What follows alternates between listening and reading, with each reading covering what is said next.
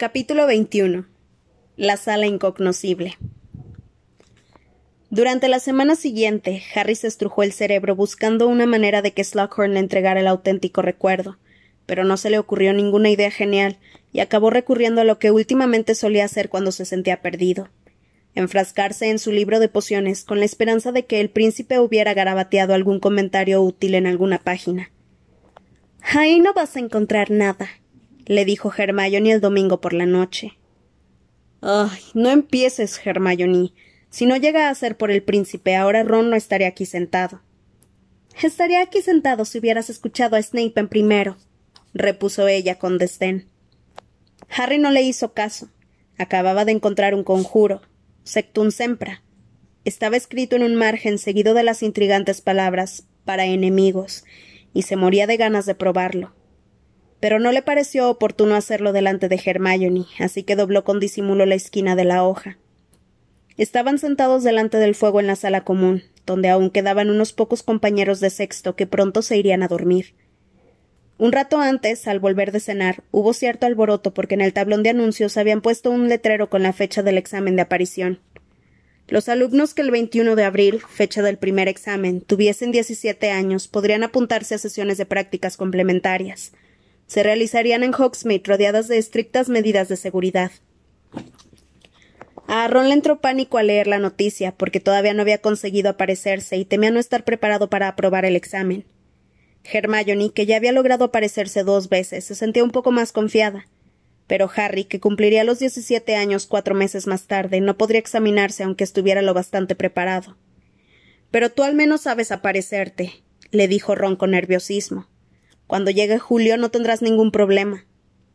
Solo lo he hecho una vez, le recordó Harry. Al fin, en la última clase había conseguido desaparecerse y rematerializarse dentro de su aro. Ron, que había perdido bastante tiempo hablando de sus preocupaciones respecto a la aparición, se decidió a terminar una redacción condenadamente difícil, encargada por Snape, que Harry y Hermione ya habían acabado. Harry estaba convencido de que Snape iba a ponerle mala nota en ese trabajo por haber discrepado con él sobre la mejor forma de enfrentarse a los dementores, pero no le importaba. Lo que más le interesaba en ese momento era el recuerdo de Slughorn. En serio, Harry, ese estúpido príncipe no te ayudará en esta misión, insistió Hermione. Solo hay una manera de obligar a alguien a hacer lo que uno quiere. La maldición imperios. Pero es ilegal. Sí, ya lo sé, muchas gracias dijo Harry sin desviar la mirada del libro. Por eso busco algo diferente.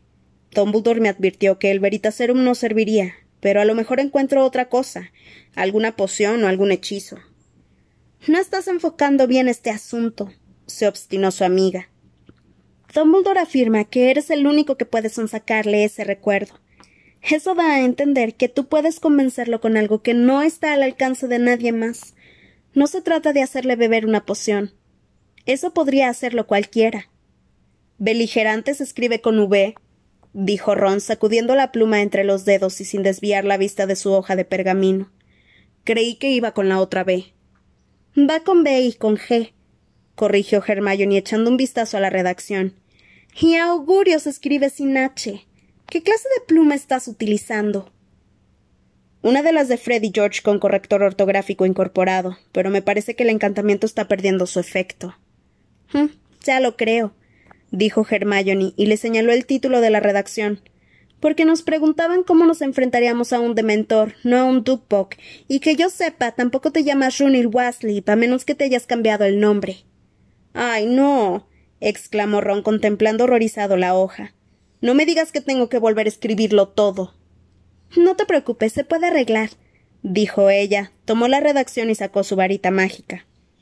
Te adoro, Hermione, murmuró él y se recostó en la butaca frotándose los ojos cansado. Ella se ruborizó ligeramente, pero se limitó a comentar Que la vender no te oiga decir eso. No me oirá, masculló Ron. O quizás sí, y entonces me cortará. Si lo que quieres es terminar esa relación, ¿por qué no la cortas tú a ella? preguntó Harry. Nunca has terminado con nadie, ¿verdad? repuso su amigo. Cho y tú simplemente dejaron de existir. Nos fuimos a pique, sí, es verdad, admitió Harry. Ojalá nos pasara eso a la vender y a mí. exclamó Ron mientras miraba cómo Hermione, sin decir nada, iba tocando con la punta de la varita cada una de las palabras mal escritas y la corregía. Pero cuanto más le insinuó que quiero dejarlo, más se aferra a mí. Es como salir con el calamar gigante. Unos veinte minutos más tarde, la chica le entregó la redacción. Aquí tienes, le dijo. Muchas gracias. ¿Me prestas tu pluma para escribir las conclusiones? Harry, que no había vuelto a encontrar nada útil o sugerente en las notas del príncipe mestizo, levantó la vista del libro y vio que se habían quedado solos en la sala común, pues incluso Seamus había subido a acostarse maldiciendo a Snape y su redacción. Lo único que se oía era el chisporroteo del fuego y el rasgueo de Ron, que acababa su trabajo sobre los dementores con la pluma de Hermione. Cerró el libro del príncipe mestizo y empezó a bostezar cuando. Hermione soltó un gritito. Ron manchó de tinta la redacción y Harry exclamó Creature. El elfo doméstico hizo una exagerada reverencia y con la nariz casi pegada a los deformados dedos de sus pies dijo El amo quería informes regulares sobre las actividades del pequeño Malfoy, y Creature ha venido a. Dobby, con un cubretetera torcido a modo de gorro, se apareció al lado de Creature. Dobby también ha colaborado, Harry Potter, exclamó, y le lanzó a Creature una mirada furibunda. Y Creature debería avisar a Dobby cuando piensa ir a ver a Harry Potter, para que así puedan presentar sus informes juntos. ¿Qué significa esto? preguntó Hermione aún sorprendida por sus repentinas apariciones. ¿Qué está pasando, Harry? Harry vaciló porque no le había contado que los dos elfos debían seguir a Malfoy por orden suya. Su amiga era muy susceptible en todo lo relativo a los elfos domésticos. Es que. Mm, les pedí que siguieran a Malfoy, reconoció al fin. Noche y día, precisó Creature con un gruñido. Dobby lleva una semana sin pegar ojo, Harry Potter, declaró Dobby con orgullo y se tambaleó un poco. Hermione se alarmó. ¿No has dormido nada en todo este tiempo, Dobby? Pero, Harry, supongo que no le has ordenado que. No, claro que no, se apresuró a aclarar el muchacho. Dobby, tienes permitido dormir, ¿de acuerdo? A ver, ¿han averiguado algo? preguntó antes de que Hermione volviera a intervenir. El amo Malfoy hace gala de la nobleza que corresponde a su sangre limpia, dijo Creature con voz ronca. Sus facciones recuerdan la elegante fisonomía de mi ama, y sus modales son los niños que. Draco Malfoy es un niño malo, chilló Dobby. Es un niño malo que. que. Un escalofrío lo sacudió desde la borla del cubretetera hasta la punta de los calcetines, y de pronto echó a correr hacia la chimenea como si fuera a arrojarse al fuego. Harry, a quien no sorprendió ese arranque, lo alcanzó enseguida y lo sujetó con fuerza por la cintura. El elfo forcejeó unos segundos y luego dejó de oponer resistencia. Gracias, Harry Potter. Javió. A Dobby todavía le cuesta hablar mal de sus antiguos amos. Harry lo soltó, entonces Dobby se colocó bien al cubretetera y le dijo a Creature con tono desafiante. Pero Creature debería saber que Draco Malfoy no se porta bien con los elfos domésticos. Sí, no nos interesa que nos cuentes lo encantado que estás con Malfoy, terció Harry. Ve al grano y explícanos qué ha estado tramando. Creature rabioso volvió a hacer una reverencia y dijo El amo Malfoy come en el gran comedor, duerme en un dormitorio de las mazmorras, Asiste a clase en diversas. Dobby, dímelo tú. se impacientó Harry, admitiendo que Creature era un caso perdido. ¿Ha, ¿Ha ido a algún sitio al que no debería ir? Harry Potter, señor. chilló Dobby, y en sus enormes y esféricos ojos se reflejó el resplandor del fuego. El chico Malfoy no está violando ninguna norma. Al menos que Dobby sepa, señor, pero sigue interesado en evitar que lo detecten. Ha realizado visitas regulares al séptimo piso con varios estudiantes que montan guardia mientras él entra en.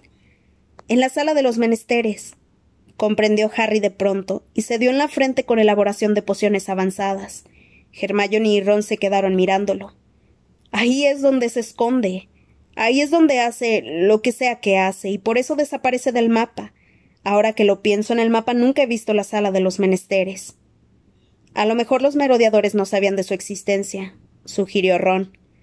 Supongo que esa particularidad forma parte de la magia de la sala, observó Hermione. Si necesitas que no pueda detectarse, no se detecta.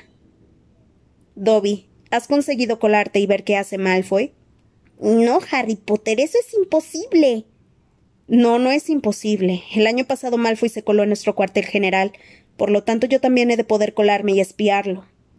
Dudo que lo logres, discrepó Hermione mientras cavilaba sobre el asunto. Malfoy sabía exactamente cómo estábamos utilizando la sala, porque esa idiota de Marieta nos delató. Él necesitaba que la sala se convirtiera en el cuartel general del ED, y en eso se convirtió. Pero tú no sabes en qué se transforma cuando Malfoy entra en ella, de modo que tampoco sabes en qué pedirle que se transforme. Eso ya lo solucionaremos, dijo Harry restándole importancia. Buen trabajo, Dobby. Creature también hizo un buen trabajo, comentó Hermione con dulzura, pero en lugar de mostrarse agradecido, el elfo dejó de mirarla con sus grandes y enrojecidos ojos, y con voz ronca dijo observando el techo. La sangre sucia le está diciendo algo a Creature. Creature fingirá que no la oye. Basta, le espetó Harry, y Creature hizo una última reverencia y se desapareció. Tú también, Dobby, vete y duerme un poco. Gracias, Harry Potter, señor. chilló Dobby alegremente y también se esfumó. Harry se volvió hacia sus amigos. ¿Qué les parece?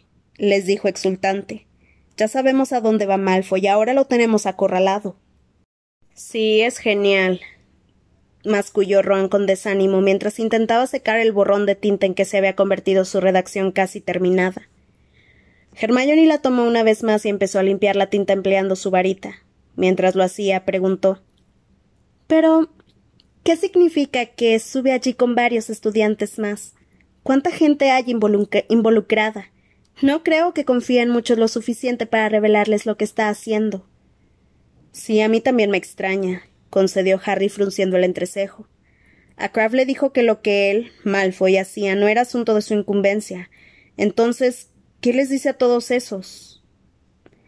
Su voz se fue apagando y se quedó contemplando el fuego sin verlo.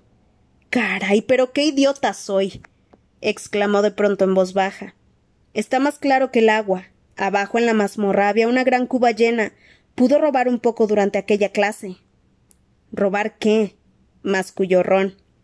Poción multijugos. Robó un poco de la que Slughorn nos mostró en la primera clase de pociones, y no hay varios estudiantes montando guardia para Malfoy, solo son Crabbe y Goyle, como siempre. Todo encaja. Se levantó de un brinco y empezó a pasearse por delante de la chimenea. Ambos son, lo bastante estúpidos para hacer lo que Malfoy les ordene, aunque no les revele sus planes. Pero como no quiere que los vean merodeando cerca de la sala de los menesteres, les hace tomar poción multijugos, para que adopten la apariencia de otras personas. Aquellas dos niñas que lo acompañaban cuando se saltó el partido. Caramba. eran Crabbe Goyle. ¿Quieres decir? Preguntó Hermione bajando la voz. Que aquella niña cuya balanza reparé. Pues claro, afirmó Harry arqueando las cejas. Claro que sí. Malfoy debía de estar en la sala en ese momento y ella. Pero qué digo. Él dejó caer la balanza para avisar a Malfoy que no saliera porque había alguien en el pasillo. Y lo mismo pasó con aquella niña que dejó caer los huevos de sapo. Hemos pasado de largo varias veces sin darnos cuenta. Así que consigue que Crabbe y Goyle se transformen en chicas. dijo Ron y soltó una carcajada. Diablos. no me extraña que últimamente estén un poco amargados. Me sorprende que no lo manden a volar. A mí no me sorprende. No se atreven porque Malfoy les ha enseñado la marca tenebrosa. Dedujo, dedujo Harry. Mm, la marca tenebrosa que no sabemos si existe terció Hermione con escepticismo mientras enrollaba la redacción de Ron, ya seca, y se lo devolvía antes de que sufriera más daños. Ya lo comprobaremos, sentenció Harry. Sí, ya lo comprobaremos, repitió Hermione al tiempo que se levantaba y se desperezaba. Pero te advierto, Harry, para que no te emociones mucho, que no creo que puedas entrar en la sala de los menesteres antes de saber con seguridad qué hay dentro, y tampoco olvides añadió mientras se colgaba la mochila de un hombro y lo miraba muy seria. Que debes concentrarte en sonsacarle ese recuerdo a Slughorn. Buenas noches. Harry la vio marchar y se sintió un tanto contrariado. En cuanto la puerta de los dormitorios de las chicas se cerró tras ella, le preguntó a Ron ¿Tú qué opinas? Que me encantaría desaparecerme como un elfo doméstico. respondió su amigo mirando el sitio donde Dobby se había esfumado. Así tendría el examen de aparición en la bolsa. Harry no durmió bien esa noche. Pasó despierto lo que a él le parecieron horas, preguntándose para qué utilizaría Malfoy la sala de los menesteres, y qué encontraría él allí cuando entrara el día siguiente, pues pese a las advertencias de Hermione, estaba convencido de que si Malfoy había logrado ver el cuartel general del ED, él también podría ver. ¿Qué? ¿Un lugar de reunión? ¿Un escondrijo? ¿Un almacén? ¿Un taller? Su mente trabajaba de manera febril, y sus sueños, cuando al fin se quedó dormido, se vieron interrumpidos y perturbados por imágenes de Malfoy, que tan pronto se convertía en Slughorn como en Snape. A la hora del desayuno Harry estaba impaciente. Tenía una hora libre antes de defensa contra las artes obscuras y pensaba dedicarla a entrar en la sala de los menesteres. Sin embargo, Hermione no mostraba ningún interés en sus planes, que él estaba detallando en voz baja. Eso lo fastidió porque contaba con que su amiga lo ayudaría. Escúchame. intentó hacerle entrar en razón. Se inclinó y puso una mano encima del profeta que Hermione acababa de desatarle a una lechuza del correo para impedir que lo abriera y se parapetrara detrás del periódico. No me he olvidado de Slughorn, pero aún no sé cómo son sacarle ese recuerdo, y hasta que se me ocurra alguna idea genial, qué mal hay en averiguar qué se trae entre manos Malfoy. Ya te lo he dicho. Tienes que concentrarte en Slughorn, replicó Hermione. No se trata de engañarlo ni de hechizarlo, porque eso lo habría hecho Dumbledore en un abrir y cerrar de ojos. En lugar de perder el tiempo paseándote por delante de la sala de los menesteres, deberías ir a verlo y empezar a apelar su bondad. Y tiró del profeta para sacarlo de debajo de la mano de Harry, lo desdobló y echó un vistazo a la primera página. ¿Mencionan a alguien que. preguntó Ron. Sí, exclamó Hermione provocando que ambos amigos se atragantaran con el desayuno. Pero tranquilos, no está muerto. Es Mundungus. Lo han detenido y enviado a Azkaban. Aquí dice que se hizo pasar por un Inferius durante un intento de robo, y ha desaparecido un tal Octavius Pepper. Oh, ¡Qué espanto! También han detenido a un niño de nueve años por haber intentado asesinar a sus abuelos. Creen que estaba bajo la maldición Imperius. Terminaron de desayunar en silencio y después se marcharon en diferentes direcciones. Hermione a la clase de runas antiguas, Ron a la sala común donde todavía tenía que acabar las conclusiones de la redacción sobre los dementores, y Harry al pasillo del séptimo piso, y en concreto, el tramo de pared que había enfrente del tapiz de Barnabás al chiflado enseñando ballet a unos trolls. Tan pronto encontró un pasadizo vacío, se puso la capa invisible, pero no habría hecho falta esa precaución, cuando llegó a su destino lo encontró desierto. No sabía si le sería más fácil entrar en la sala vacía o con Malfoy dentro, pero al menos su primer intento no se le complicaría con la presencia de Crabbe Goyle haciéndose pasar por niñas. Cerró los ojos y se acercó al sitio donde estaba camuflada la puerta. Sabía qué tenía que hacer, pues el año anterior había adquirido mucha práctica. Se concentró con todas sus fuerzas y pensó Necesito ver qué hace Malfoy allá adentro. Necesito ver qué hace Malfoy allá adentro. Necesito ver qué hace Malfoy allá adentro. Pasó tres veces ante la puerta y luego con el corazón expectante se paró y abrió los ojos, pero el trozo de pared seguía tal cual. Se apoyó contra la pared e hizo fuerza con el hombro, por si acaso, pero la piedra sólida como la de cualquier pared no se dio ni un ápice. Muy bien, se dijo en voz alta. Esto indica que no he formulado mi petición correctamente. Reflexionó un momento y empezó de nuevo, cerrando los ojos y volviendo a concentrarse. Necesito ver el sitio al que Malfoy va a escondidas. Necesito ver el sitio al que Malfoy va a escondidas. Luego pasó tres veces ante el sitio donde debía aparecer la puerta y abrió los ojos esperanzados. Allí no había ninguna puerta. ¿Qué demonios ocurre? rezongó como si la pared pudiera oírlo. Pero si era una instrucción clarísima. está bien, está bien. Caviló unos minutos más antes de empezar a pasearse otra vez. Necesito que te conviertas en el sitio en que te conviertes cuando te lo pide Draco Malfoy. Esta vez pasó las tres veces, pero no abrió los ojos enseguida, sino que aguzó el oído, como si esperara escuchar cómo se materializaba la puerta. Pero solo oyó un distante gorjeo de pájaros proveniente del jardín. Abrió los ojos. Nada. Soltó una palabrota y acto seguido oyó un grito de espanto. Se volvió y vio a un grupo de alumnos de primer año que daban media vuelta y echaban a correr por donde habían venido. Seguramente lo habían tomado por un fantasma mal hablado. A lo largo de la siguiente hora, Harry probó todas las variaciones que se le ocurrieron, de necesito ver qué hace Draco Malfoy allá adentro, pero al final tuvo que admitir que quizá Hermione tuviese razón. La sala no quería abrirse para él. Frustrado y disgustado, se quitó la capa invisible, la guardó en la mochila y se fue deprisa a la clase de defensa contra las artes obscuras. Llegas tarde otra vez, Potter, dijo Snape con frialdad al verlo entrar en el aula iluminada con velas. Diez puntos menos para Gryffindor. Harry lo miró con ceño y se dejó caer en el asiento junto a Ron. La mitad de la clase todavía estaba de pie secando los libros y organizando sus cosas, así que no podía haber llegado mucho más tarde que los demás. Antes de empezar me entregarán sus redacciones sobre los dementores, dijo Snape. Agitó su varita con un ademán indolente y veinticinco rollos de pergamino se elevaron, cruzaron el ala, el aula y aterrizaron en un pulcro montón sobre su mesa. Espero por su bien que sean mejores que las andeses que leí sobre cómo resistirse a la maldición imperios. Y ahora abran los libros por la página. ¿Qué pasa, señor Finnegan? Profesor, dijo Seamus. ¿Podría explicarme cómo se distingue a un Inferius de un fantasma? Porque en el profeta hablaban de un Inferius. No, no hablaban de ningún Inferius, replicó Snape con hastío. Pero, señor, me han dicho que si te hubieras tomado la molestia de leer el artículo en cuestión, Finnegan, sabrías que el presunto Inferius en realidad era un asqueroso ratero llamado Mundungus Fletcher. Tenía entendido que Snape y Mundungus estaban en el mismo bando, susurró Harry a Ron y Hermione. ¿No debería contrariar lo que hayan detenido a Mundungus? Pero al parecer Potter tiene mucho que decir sobre este asunto, comentó Snape señalando hacia el fondo del aula con sus oscuros ojos clavados en Harry. Preguntémosle cómo podemos distinguir a un Inferius de un fantasma. Toda la clase miró a Harry, que rápidamente intentó recordar lo que le había contado Dumbledore la noche que visitaron a Slughorn. Bueno, pues los fantasmas son transparentes, dijo. Estupendo, se burló Snape con una mueca despectiva. Sí, veo que casi seis años de educación mágica han servido para algo en tu caso, Potter. Los fantasmas son transparentes. Pansy Parkinson soltó una risita y varios alumnos se sonrieron.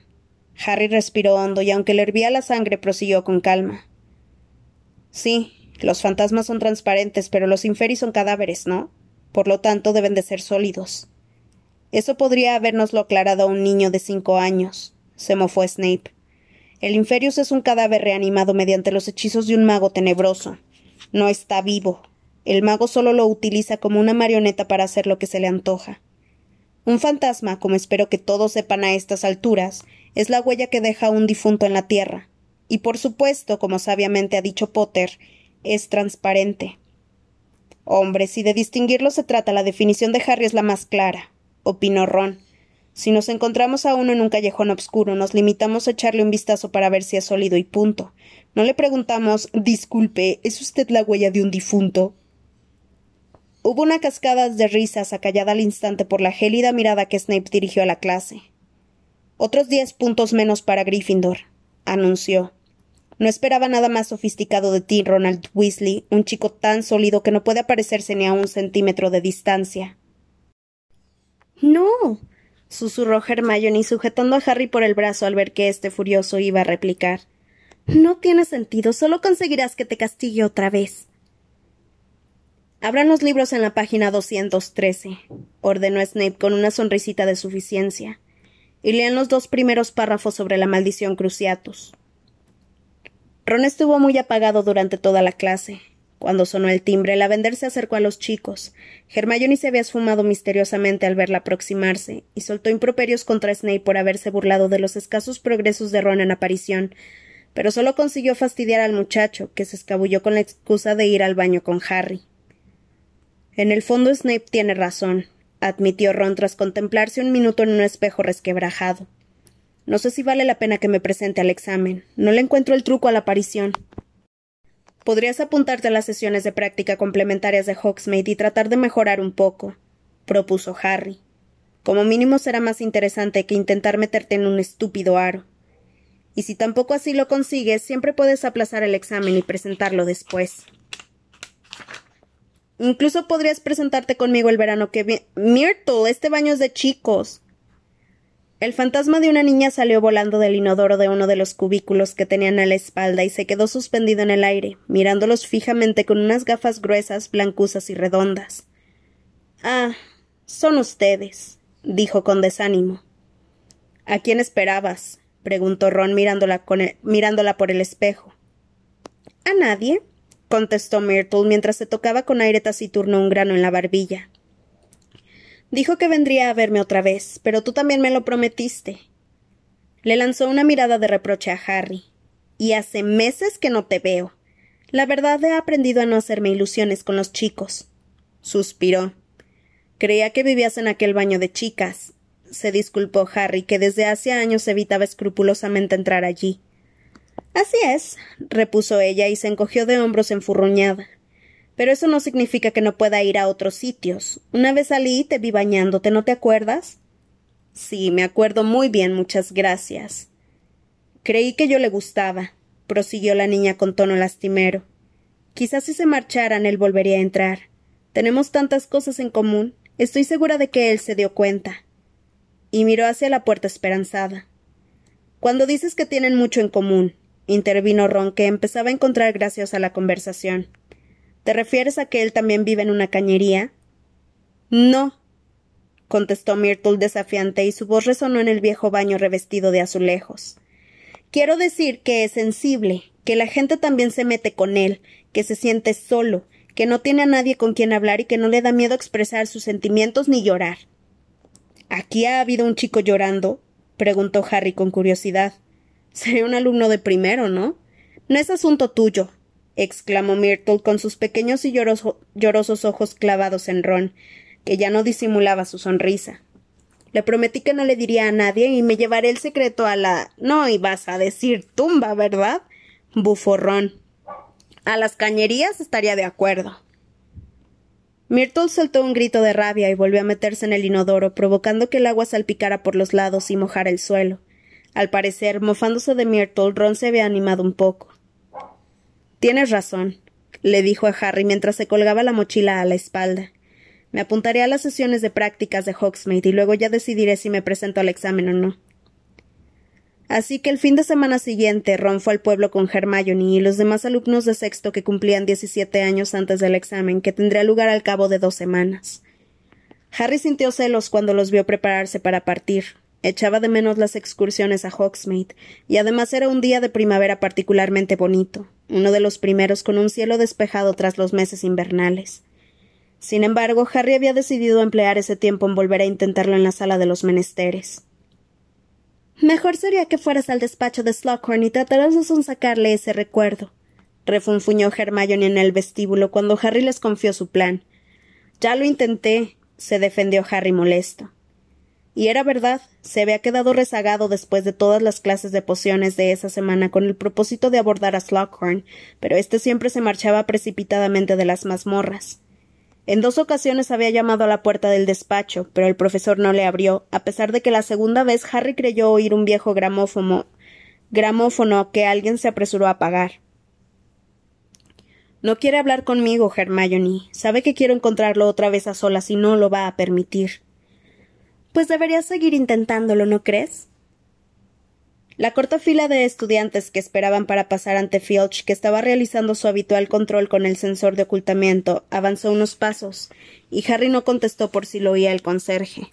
Les deseó suerte a sus dos amigos y subió por la escalinata de mármol, decidido a emplear un par de horas en la sala de los menesteres, a pesar de lo que opinara Hermione.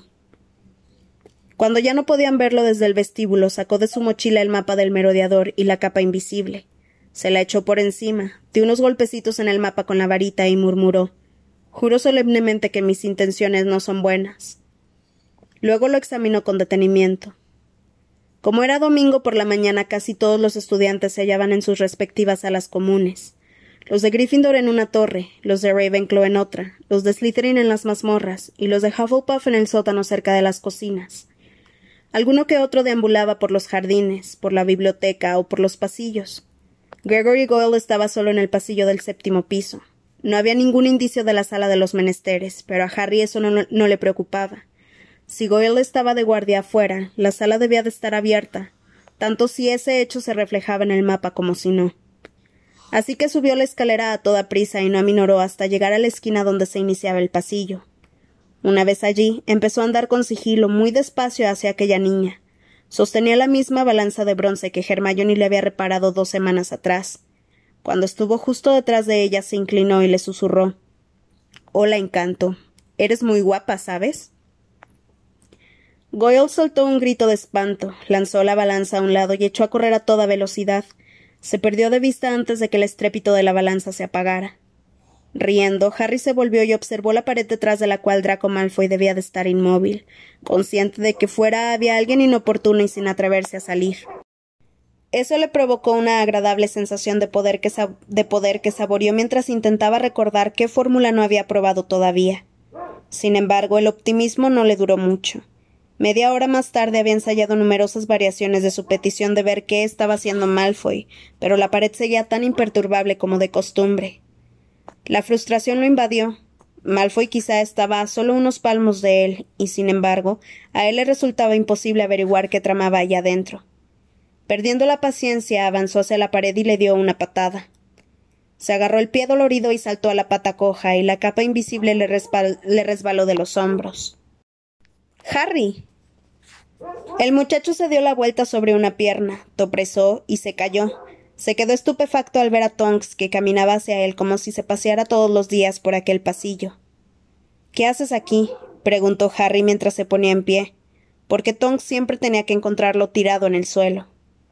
He venido a ver a Dumbledore, contestó la bruja. El muchacho se fijó en que presentaba muy mal aspecto, estaba más delgada que antes y seguía teniendo el cabello descolorido, lacio y sin brillo. Su despacho no está aquí, aclaró. Está en el otro lado del castillo, detrás de la gárgola. Ya lo sé, pero no se encuentra allí. Por lo visto ha vuelto a marcharse. ¿Ah, sí? se extrañó Harry y con cuidado apoyó el magullado pie en el suelo. Oye, tú no sabrás a dónde va, ¿verdad? No. ¿Para qué quieres verlo? Para nada en particular, repuso Tonks, tocándose al parecer de manera inconsciente la manga de la túnica. Pensé que quizá él podría explicarme qué está pasando. He oído rumores. Ha habido heridos. Sí, lo sé, salen los periódicos, y lo de ese niño que intentó matar a sus abuelos. Muchas veces el profeta publica las noticias con retraso. Lo interrumpió Tonks con expresión abstraída. ¿No has recibido carta de ningún miembro de la orden últimamente? No, nadie de la orden me escribe desde que Sirius. Vio que los ojos de Tonks se humedecían. Lo siento, murmuró con torpeza. Oye, yo también lo extraño. ¿Qué? dijo Tonks como si ya no lo escuchase. Bueno, ya nos veremos, Harry. Se dio la vuelta con brusquedad y echó a andar por el pasillo dejándolo plantado. Un minuto después, Harry se puso otra vez la capa invisible y volvió a intentar entrar en la sala de los menesteres, pero cada vez con menos convicción.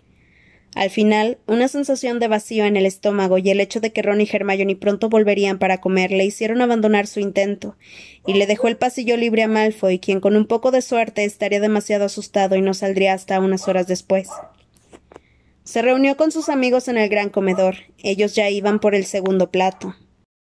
Lo conseguí, se apresuró a contarle Ron apenas lo vio. Bueno, más o menos. Tenía que aparecerme fuera del salón de té de Madame Pudipié y como me desvió un poco acabé cerca de la casa de las plumas, pero al menos me desplacé. Qué bien, comentó Harry. ¿Y a ti, Hermione, cómo te ha ido? Ah, ella lo ha hecho a la perfección, ¿verdad? Se adelantó Ron. Con perfecta discusión, difusión y desesperación, o como sea que sean las tres Ds. Después de la clase fuimos todos a tomar algo a las tres escobas, y tendrías que haber oído cómo hablaba Tricross de ella. Solo faltó que le propusiera matrimonio. ¿Y tú? lo interrumpió Hermione. ¿Has estado toda la mañana en el pasillo de la sala de los menesteres? Sí, ya que no saben a quién me encontré. A Tonks. ¿Tonks? se extrañaron Ron y Hermione a la vez. Sí, me dijo que quería ver a Dumbledore. Pues yo creo que no está bien de los nervios dijo Ron cuando Harry hubo terminado de explicar su encuentro con la bruja. Supongo que lo ocurrido en el ministerio la ha afectado. Me pareció un poco raro, opinó Hermione, que parecía preocupada, aunque no dijo por qué. Si se supone que tiene que vigilar el colegio, ¿por qué de repente abandona su puesto para ir a ver a Dumbledore cuando él ni siquiera está en el castillo? Tal vez. apuntó Harry vacilante. Le incomodaba expresarse en voz alta en presencia de Hermione, porque ella estaba más acostumbrada y lo hacía mucho mejor que él. ¿Y si. ¿Y si se había enamorado de Sirius o algo así? ¿De dónde sacaste eso? le preguntó Hermione. No sé, cuando mencioné el nombre de mi padrino se puso a lagrimear, y ahora su patronus es un animal enorme de cuatro patas. Pensé que quizás su patronus había adoptado la forma de Sirius.